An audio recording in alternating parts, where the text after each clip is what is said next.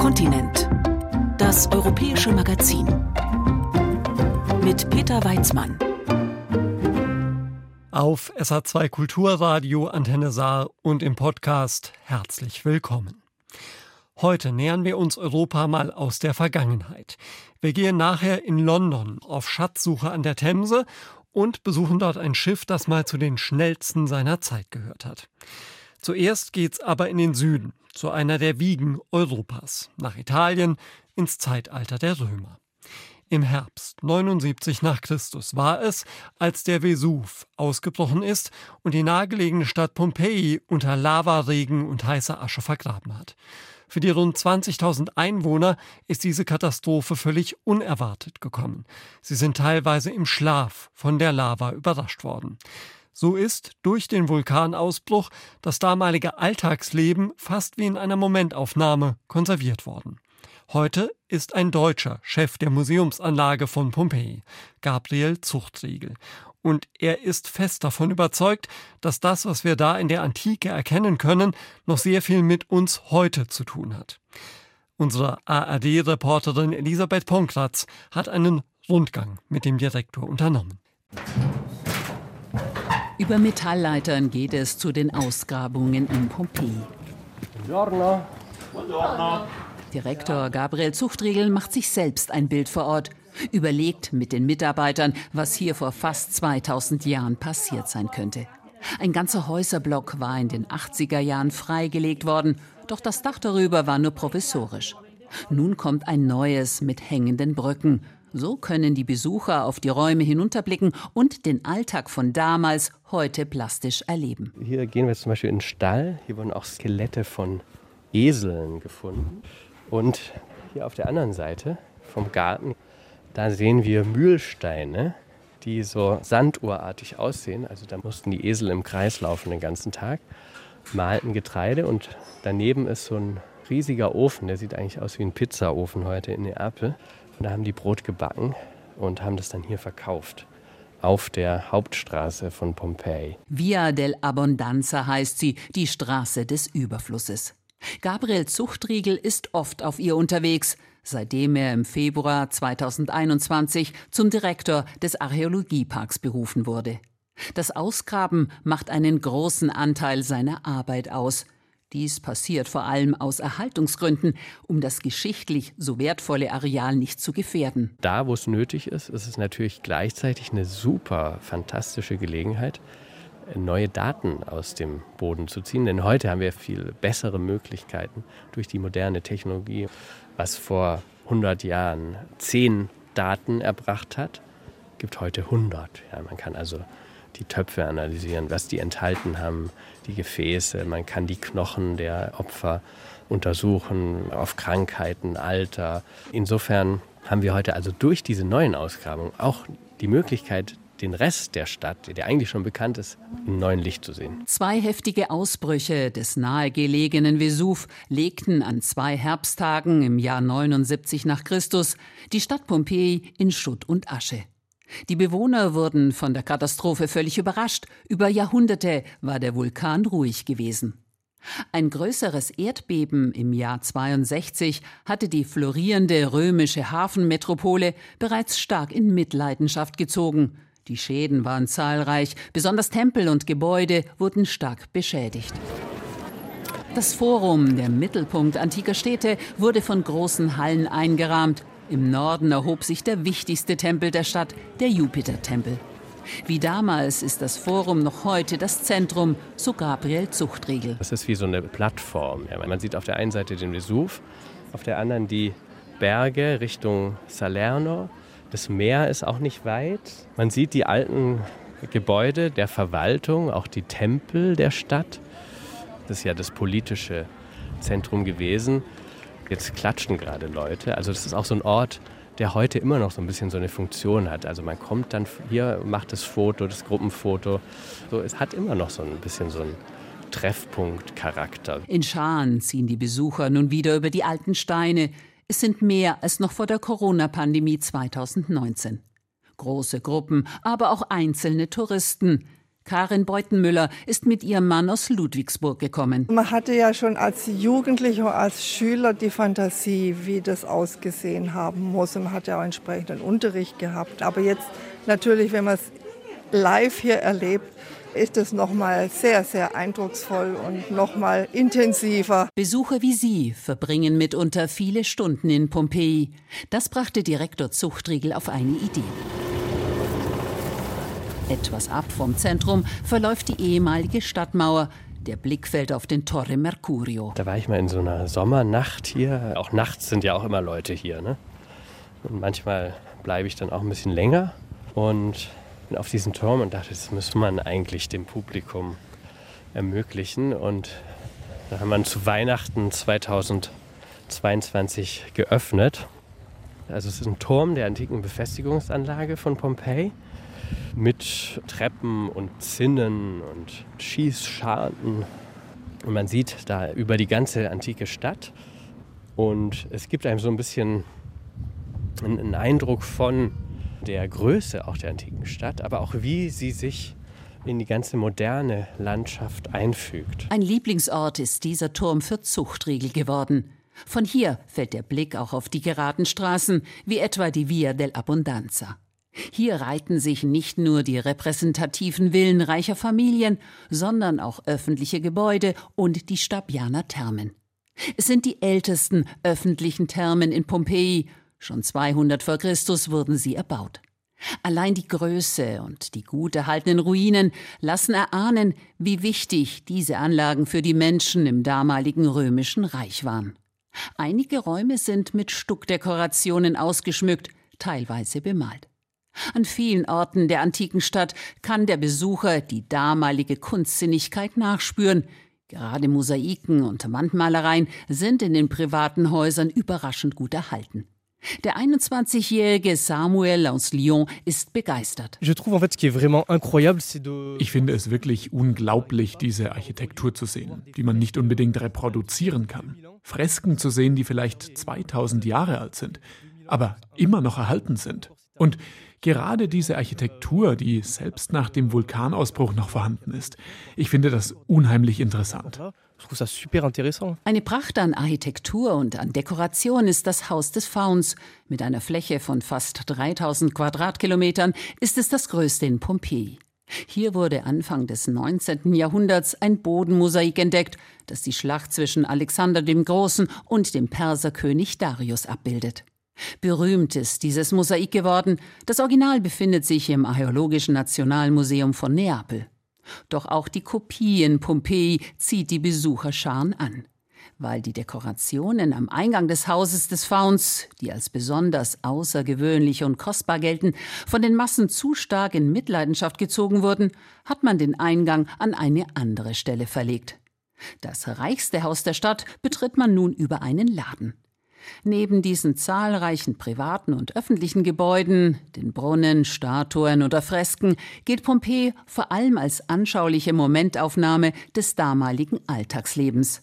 Denn die heiße Asche des Vulkans, die Männer, Frauen und Kinder auf der Flucht oder im Schlaf tötete, lag schließlich meterhoch auf der Stadt und konservierte sie damit. Eindrücklich wirken die Gipsskulpturen der Menschen. Das ist ja an Pompeji so besonders, dass man durch die besonderen Erhaltungsbedingungen die Abgüsse der Opfer nicht in allen Fällen, aber in manchen herstellen kann. Also der Körper wird eingeschlossen von heißer Asche, die wird dann hart, harter Boden. Der Körper zersetzt sich und es entsteht ein Hohlraum.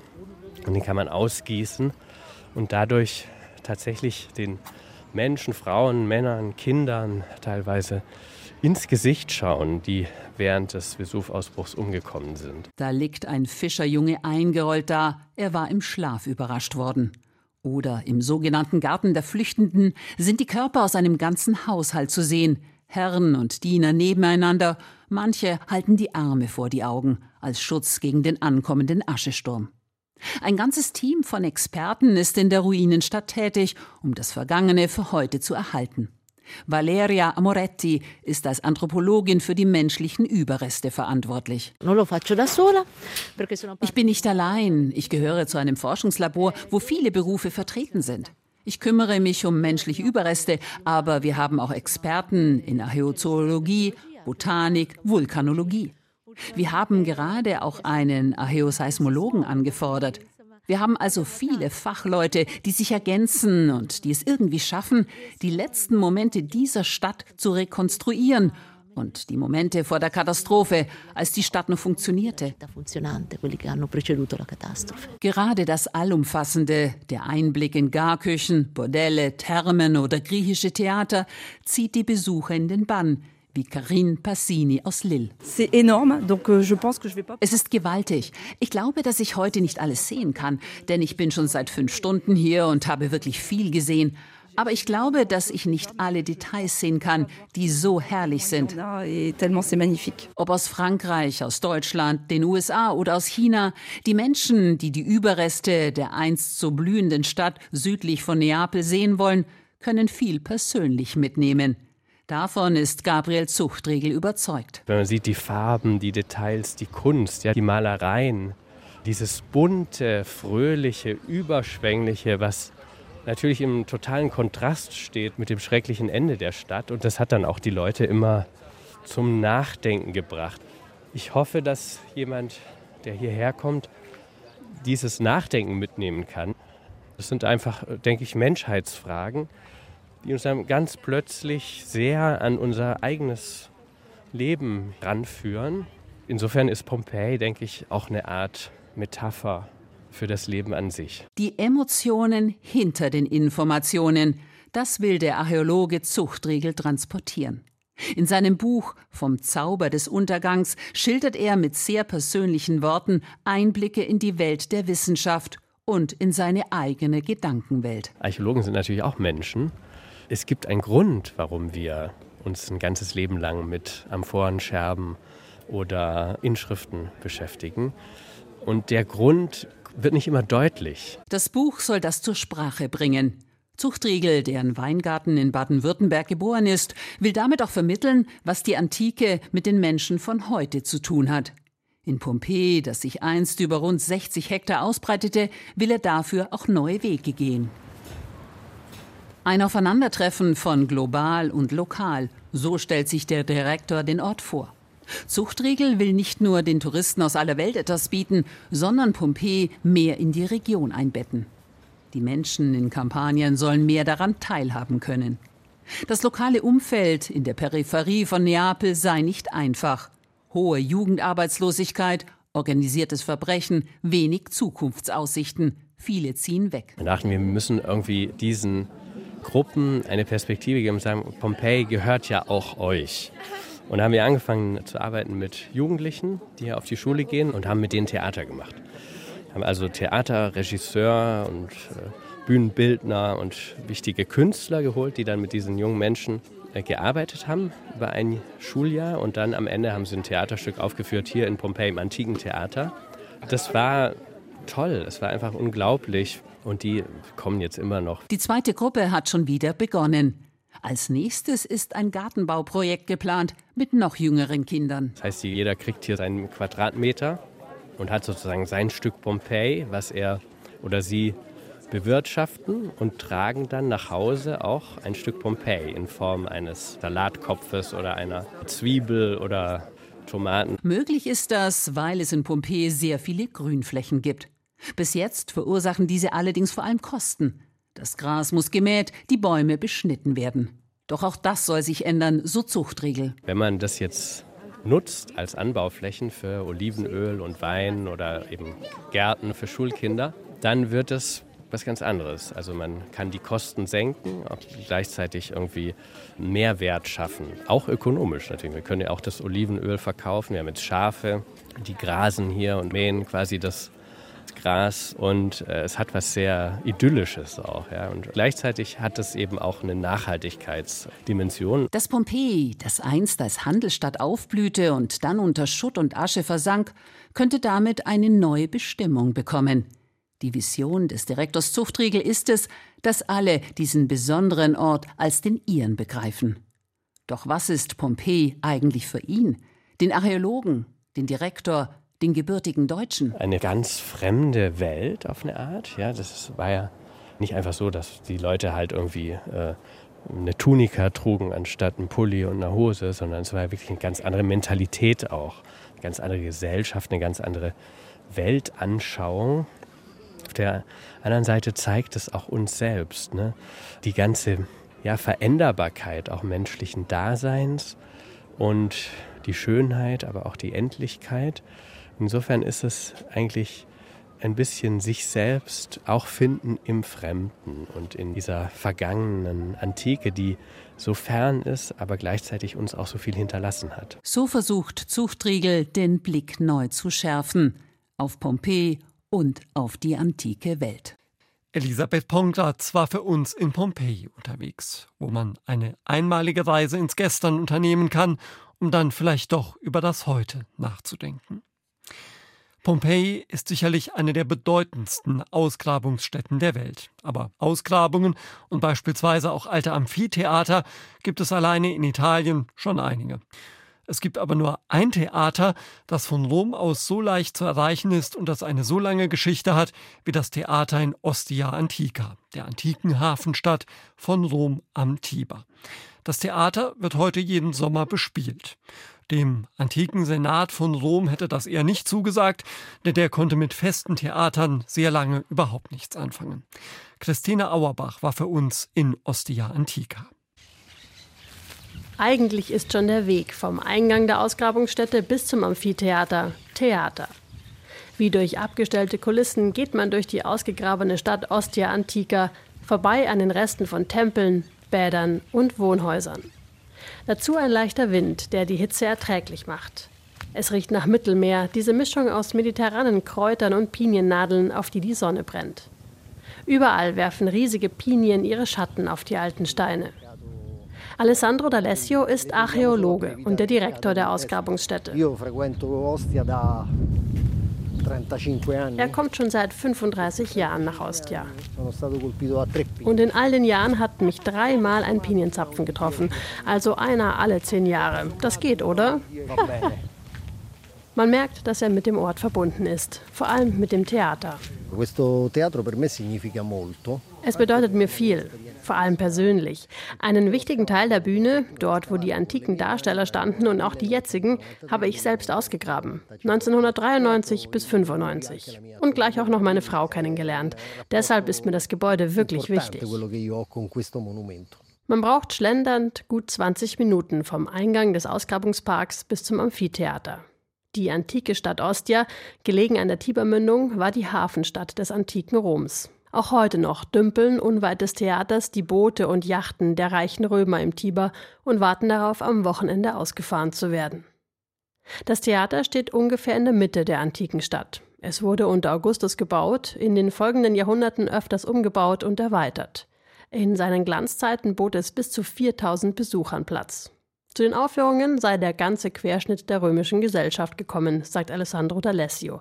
Dabei war klar, je näher an der Musik, an der Bühne, desto teurer war der Eintritt und desto höher war die gesellschaftliche Stellung des Besuchers.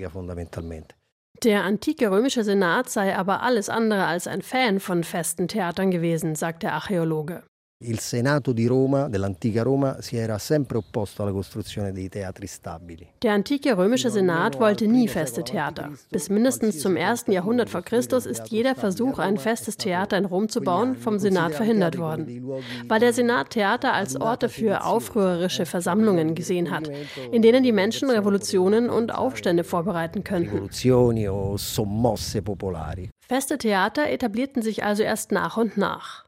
Vom Theater in Ostia Antica weiß man, dass die Bühne sogar mit speziellen Schotten dicht gemacht und mit Wasser geflutet werden konnte, um Wasserspiele zu inszenieren. Der Zuschauerraum und die Bühne sollen reich mit Marmor verkleidet gewesen sein und das ganze Gebäude viel höher als die Überreste heute. Heute haben knapp 3000 Besucher Platz auf ungefähr 25 Stufen, die steil nach oben gehen, wie man es bei Amphitheatern kennt.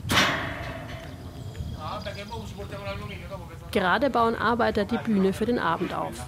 Im Sommer gibt es hier verschiedenste Veranstaltungen, Ballett, Klassikkonzerte, Lesungen, Pop, Elektromusik. Das könnte jetzt wie ein Kontrast zu dem erscheinen, was man auf so einer antiken Bühne vermutet sagt Alberto Tulli. Er ist unter anderem für das jetzige Bühnenprogramm zuständig. Wir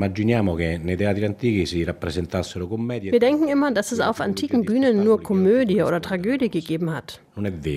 Das stimmt nicht. In den antiken römischen Theatern gab es verschiedenste Aufführungen. Natürlich Komödien und Tragödien, aber auch Possen, Ballett, Lyrik, Pantomime, so etwas wie Kabarett. Und eben sogar die Wasserspiele bei uns hier. Dass wir heute so viele verschiedene Veranstaltungen anbieten, passt also zu dem, was sie schon in der Antike gemacht haben. Von Mai bis September gehen die Aufführungen immer abends, wenn die Sonne nicht mehr so brennt und allenfalls die Mücken nerven. Der Archäologe Alessandro D'Alessio kommt ins Schwärmen. Eh, Wenn man dann im Hintergrund die alten Säulen sieht, dazu dieses spezielle Licht, da muss man sich einfach wohlfühlen. Und dann noch auf einen Absacker in eine Bar. Im antiken Ostia wäre das kein Problem gewesen. Tavernen hat man bei den Ausgrabungen einige gefunden, doch von denen sind heute nur noch Steine übrig. Christina Auerbach hat aus Ostia Antica berichtet vor den Toren Roms. Und hier bei Kontinent, dem europäischen Magazin, reisen wir gleich nach London, denn dort warten selbst im Schlamm der Themse einige Entdeckungen. Die Römer haben ja in ganz Europa ihre Spuren hinterlassen, auch durch die Gründung vieler Städte. Im Jahr 50 vor Christus haben sie etwa Londinium gegründet, als Hauptstadt der Provinz Britannien. Seitdem ist in London viel passiert und so kann man heute dort auf den Spuren einer Weltstadt und eines ehemaligen Weltreiches wandeln. Oder man kann im Matsch graben. Doch auch dabei kann man hier Geschichte entdecken. Denn am Strand der Themse lassen sich viele historische Zeugnisse finden, wenn sich das Wasser des Flusses zurückgezogen hat. Von Tonscherben aus der Römerzeit bis zu Silbermünzen mit Wappen und Konterfei eines Monarchen. Historisch Begeisterte finden sich auch zu ganzen Suchgruppen zusammen, um dann das zu finden, was früher mal verloren gegangen ist oder weggeworfen wurde. Imke Köhler hat für uns mitgesucht. We're into what most people call the medieval period. And we've finally got glaze. It's really exciting. The pots are waterproof. Ein Sommerabend in London. Am Fuß der Millenniumsbrücke gibt Vanessa Banten eine kurze Einführung. Die Archäologin vom Thames Explorer Trust spricht über die Geschichte der Stadt und erklärt, was sich bei Ebbe am Themsestrand finden lässt. This is called a Bellarmine or a Bartman jug. Vanessa reicht ein Stück eines Bartmann-Kruges herum. Auf dem Krug ist ein männliches Gesicht mit viel Bart zu sehen, daher der Name.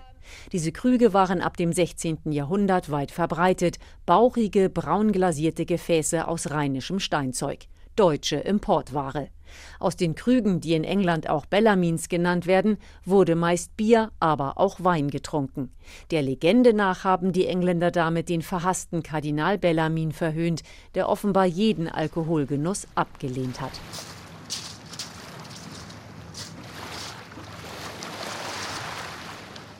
Die Gruppe, zu der Vanessa spricht, hofft darauf, gleich Dinge dieser Art zu finden, denn hier haben sich alle zum Mudlarking versammelt. So wird die Suche nach historischen Fundstücken am Tidestrand der Themse genannt. Ein Mudlark ist ein Dreckspatz und wer sich tiefer in den Schlamm begibt, sieht am Ende auch so aus. Die Suche beginnt. Ina kommt aus Deutschland und ist nur für ein Wochenende mit Freunden in London. Hier am Wasser ist sie ganz in ihrem Element. Ich weiß gar nicht, was äh, mir mehr Freude macht, die Spannung beim Suchen oder die Freude beim Finden. Die Gruppe ist bunt gemischt. Einheimische und Touristen, junge und alte, Konservative und Punker. Matko ist ein Mann mit schwarzer Lederkluft und schwarz lackierten Nägeln, groben Silberschmuck, Nietengürtel und Spiegelbrille. Er findet es cool, dabei zu sein. Überredet werden musste er nicht. Ich finde das uh, interessant, hier an der Themse entlang zu gehen. Es gibt eine Verbindung zur Geschichte von London. Das ist toll und macht Spaß. Wer etwas findet, bringt es zu Vanessa, der Archäologin, die die Gruppe leitet und in erstaunlicher Geschwindigkeit die Fundstücke bestimmen und datieren kann. Yeah, that's medieval. Um, this is um, everyday Georgian and Victorian. So we think of the blue and white, but that's Sunday best. This is every day. This is going to be Georgian. This is hand painted, not transfer printed. Es sind Tonscherben aus dem Mittelalter und aus der georgianischen und viktorianischen Zeit. Machart, Farbe und Muster geben das Alter preis. Begeistert werden die Funde verglichen. Wer hat das ältere Stück? Oh, wow, that's amazing. Do you know what date? Anne hofft auf eine kleine Sensation. Sie hat sich YouTube-Videos vom Mudlarking angeschaut und will nun endlich selbst etwas finden. Oh, I'd love to find an old Roman coin, but I don't think that's likely. Ich würde gerne eine römische Münze finden, aber das ist wohl nicht wahrscheinlich und außerdem müssten wir alles zurücklegen. Das ist in der Tat die Vorgabe, um an dieser Führung teilnehmen zu können. Denn eigentlich braucht man fürs Mudlarking eine Lizenz. Nur mit ihr darf man an der Themse nach Historischem suchen und es behalten, sofern nach einer Prüfung kein Museum darauf Anspruch erhebt. Die Hafenbehörde gibt derzeit aber keine Lizenzen mehr aus, und so legen die Gruppenteilnehmer ihre Fundstücke am Ende wieder an den Fundort zurück. Anfang Juli haben Matlags mit Lizenz ihre Schätze ausgestellt. In der Londoner Cutlass Hall war zu bewundern, was sich in der Themse alles finden lässt. Münzen, Knöpfe, Broschen und militärische Abzeichen, kleine Würfel und Spielfiguren, Fingerhüte, Glasgefäße, Schlösser und Schlüssel, Messer und kunstvoll verzierte Schuh- und Gürtelschnallen aus einer Zeit, als es zu imponieren galt. Auch Hufeisen und Lockenwickler für Perücken legt die Ebbe frei. Viele Matlaks finden zudem Musketenkugeln, häufig in Murmelgröße, nur dass diese Kugeln nicht zum Spielen benutzt wurden, sondern zum Schießen. Von Tonscherben aus der Römerzeit über Teile von Ritterrüstungen bis hin zu einer Schuhsohle von 1914 und einer Pistole mit Hakenkreuz. In ihrem Flussbett hat die Themse Geschichte gespeichert. Es sind nicht nur Dinge, die verloren gegangen sind. Dass sich so viel finden lässt, hat auch noch einen anderen Grund, wie Matlag Monica Butling-Smith erzählt. London has been the home of London ist seit 2000 Jahren das Zuhause von Menschen und die haben ihren Müll in den Fluss geworfen. Eine meiner besten Funde ist eine römische Öllampe. Wahrscheinlich ist die weggeworfen worden, weil eine kleine Ecke abgebrochen ist. Irgendjemand vor 2000 Jahren fand die nicht mehr perfekt. Und wenn ich sie anschaue, denke ich, sie ist makellos und schön. But I look at it now and I think it is just pristine and beautiful. Jason Sandy ist seit elf Jahren ein leidenschaftlicher Matlack.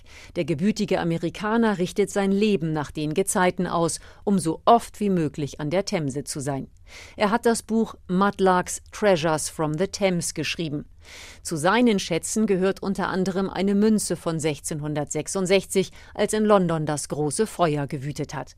Jason malt sich aus, wie ein Londoner das Geldstück auf der Flucht verloren haben könnte.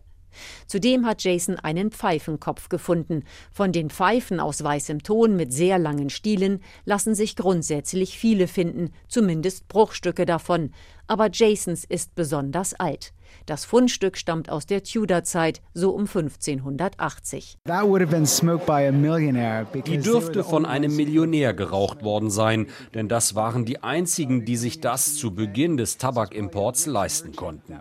Wahrscheinlich hat hier ein reicher Kaufmann seine Pfeife verloren, denn die waren damals auch noch ziemlich teuer. Aber als die Preise gefallen sind, wurden die Pfeifen im Grunde das, was Zigaretten heute sind. Sie waren schon mit Tabak gestopft und nach dem Rauchen wurden sie in die Themse geworfen. Deswegen finden wir so viele von ihnen. Es sind die Zigarettenstummel der damaligen Zeit. Der Trend zu rauchen begründete sich auch darauf, dass es als gesund galt. Man glaubte, dass es die Lunge reinigen würde. Darauf deutet auch ein Buntglasfenster in der Cutlass Hall hin. Dort ist zu lesen: Tobacco hick, tobacco hick will make you well if you are sick. Durch das Rauchen sollten also Kranke wieder gesund werden. Da ist es nicht verwunderlich, dass die Pfeifen auch als Werbeträger genutzt wurden. Rob Shaw zeigt einen Pfeifenkopf, auf dem zwei gekreuzte Schlüssel zu sehen sind. Das hier ist Werbung vom Cross Keys Pub in Chelsea. Den Pub gibt es noch. In der viktorianischen Zeit hat man verstanden, dass man auf den Pfeifenköpfen ein Geschäft oder ein Pub bewerben kann. Und da damals viele Menschen nicht lesen konnten, wurden Bilder benutzt. A lot of people couldn't read so you use pictures. Am Themsestrand findet auch Vanessas Gruppe solche Pfeifenstücke. What have you found? You have found Shana ist am Ende der Tour begeistert, wie viele andere auch. Oh, das ist großartig. Das war ein absolut fantastischer Tag. Es ist so schön, die Geschichte zu sehen und Dinge zu entdecken und zu bestimmen. Am Tidestrand der Themse taucht man ein in die Geschichte. Sie ist zum Greifen nahe. Imke Köhler hat aus London berichtet. Und wir bleiben an der Themse, denn dort liegt ein Schiff, das einmal sozusagen schnell wie der Wind unterwegs war, um die Briten mit ihrem wichtigsten Getränk zu versorgen. Tee. Mit einem Kapper beginnt der Bauarbeiter auch heute noch seinen Tag und sogar in Halbzeitpausen von wichtigen Fußballspielen sieht man am Stromverbrauch, dass die Wasserkocher angeworfen werden. Doch Tee war nicht immer das günstige Getränk für die Massen. Ende des 19. Jahrhunderts war Tee noch ein Luxusprodukt, das auf ganz besonderen Schiffen, den Tea Clippers, aus China ins britische Königreich geholt wurde.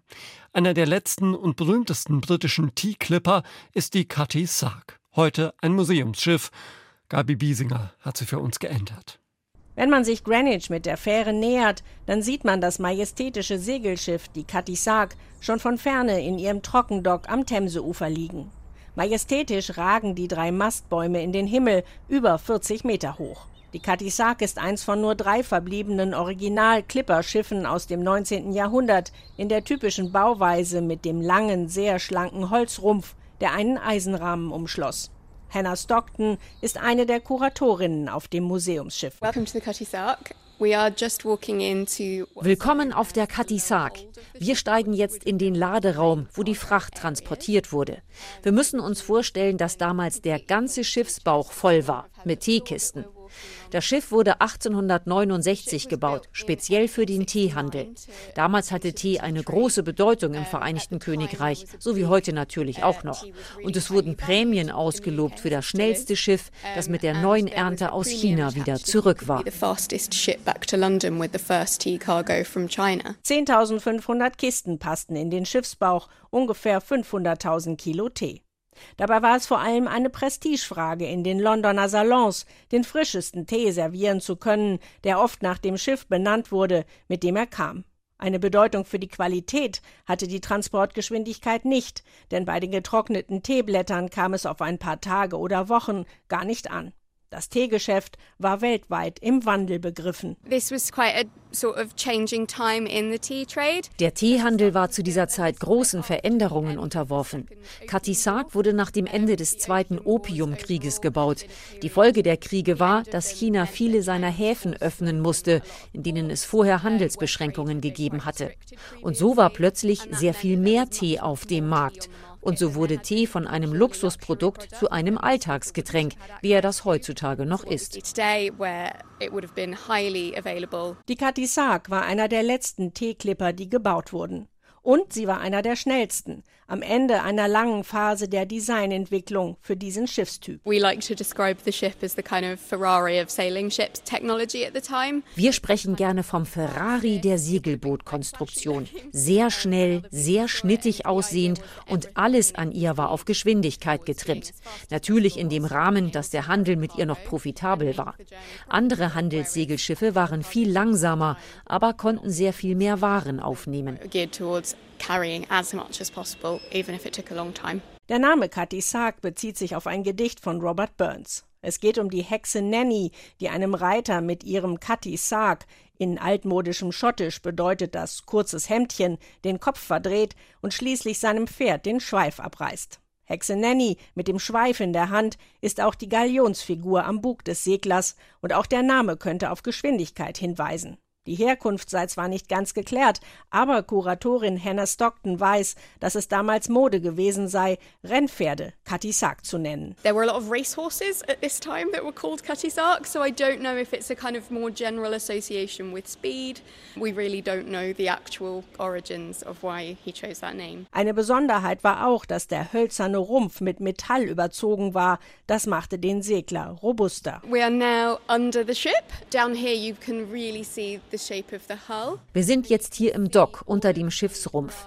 Da kann man die Form noch einmal gut sehen und auch die Messingbeschläge am Rumpf. Das schützte davor, dass sich Algen oder Meerestiere absetzen konnten. Viele Schiffe hatten damals einfach einen Holzrumpf und mussten darum oft in Stock und gesäubert werden. Das war hier viel seltener nötig. Man sieht dort übrigens an den Schrauben der Beschläge Salz austreten, und wir haben keinen Grund daran zu zweifeln, dass das Salz von 1869 ist. Rund 30 Besatzungsmitglieder lebten und arbeiteten auf ziemlich engem Raum auf der Katisak, nur der Kapitän und die Offiziere hatten etwas mehr Platz. Lebende Hühner und Schweine in Ställen neben der Kombüse waren als Fleischvorräte an Bord. Insgesamt achtmal segelte die Katisak die Route von der britischen Insel nach China und zurück.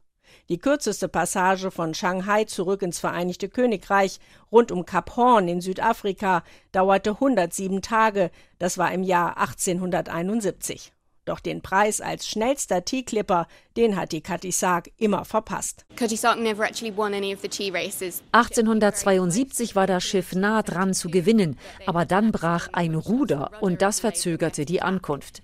Eigentlich hat die Katisak im Teehandel nie richtig Fuß gefasst. Aber im Handel mit Wolle in den 1880er Jahren, da kam das Schiff einmal in 73 Tagen aus Sydney in Australien zurück, was eine tolle Segelgeschwindigkeit war.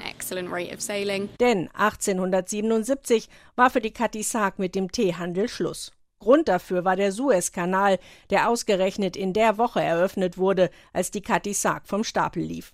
Segelschiffe durften die Wasserstraße, mit der man sich die ganze Umrundung von Afrika und damit rund 3000 Seemeilen sparen konnte, nicht durchfahren. Und so wurden kohlebetriebene Dampfschiffe, vor allem für den Teehandel, plötzlich wieder wettbewerbsfähig. Sadly for Cutty-Sark, the same week the ship was launched, the Suez Canal opened. Es passierte sehr schnell, dass Dampfschiffe dann in den Teehandel drängten. Aber es gab noch Handelsrouten, bei denen sich der Einsatz von Segelschiffen lohnte. Denn einerseits war die Kohle zum Befeuern der Schiffe sehr teuer und andererseits gab es nicht überall die Infrastruktur für Dampfschiffe, die ja auch Kohle nachladen mussten. Es gab also noch eine Zukunft für Segelschiffe, aber mit Blick auf den Teehandel war die Eröffnung des Suez Suezkanals der Sargnagel. Die Katisak transportierte bis 1922 auch unter anderem Namen alle möglichen Waren, bevor sie in ein Schulungsschiff umgewandelt und in den 1950er Jahren schließlich zum Museumsschiff wurde. Nicht nur Kakao gehörte zu ihrer regelmäßigen Ladung. Cocoa, we think, was probably one of the things that was traded. Um, was carrying coal to supply steamships, which was a bit ironic. Sondern ironischerweise auch Kohle für die Dampfschiff-Konkurrenz, die der Ära der legendären Tea-Clipper ein jähes Ende bereitete. Gabi Biesinger war das aus London mit einem Stück britischer Geschichte, die man an der Themse besichtigen kann. Eines der wichtigsten Ereignisse der europäischen Geschichte ist ganz sicherlich die Französische Revolution. Und da haben wir jetzt noch einen Tipp für Sie. Mit dem Hörspiel-Podcast Brüder geht's nämlich mitten rein in die Französische Revolution. 26 Folgen lang können Sie drei junge Männer durch den Umsturz begleiten. Robespierre, Danton und Desmoulins erleben dabei, wie ihre Ideale ins Wanken kommen. Brüder ist eine echte Abenteuerserie. Groß inszeniert, prominent besetzt und ab sofort in der ARD Audiothek. Frankreich 1789. Wollen Sie eine Revolution, Monsieur de Robespierre? Ja, verdammt nochmal, ja. Ihr alle. Ich will eine. Wir brauchen eine. Es wird zu einer kommen. In Ferney haben Sie mich gefragt, wie es um Frankreich stehe. Die Antwort lautet schlecht. Sehr schlecht. Aber das ist ja eine Revolte. Nein, Majestät. Das ist eine Revolution. Gebt mir die Leber der Königin! Ich will Frikassee rauskochen! Wir sind bereit zu sterben. Ich bin fertig mit dem König! Der Tag ist zu Ende. 300 Leichen verstopfen die Straßen. Aber steckt hinter dieser Revolution denn eine Philosophie? Ich habe Angst vor einem gesellschaftlichen Chaos. Hat sie eine Zukunft? Ich sehne es herbei. Freiheit, Gleichheit, Brüder. Die französische Revolution als Hörspielserie nach dem Roman von Hilary Mantel. Alle 26 Folgen ab jetzt in der ARD Audiothek und überall, wo es Podcasts gibt. Der Hörspiel-Podcast Brüder. Den Link finden Sie auch in den Show Notes unseres Podcasts und den gibt es ebenfalls in der ARD Audiothek. Und das war's dann auch für heute von Kontinent, dem europäischen Magazin von SA2 Kulturradio und Antenne Saar. Mein Name ist Peter Weizmann. Bis zum nächsten Mal. Tschüss.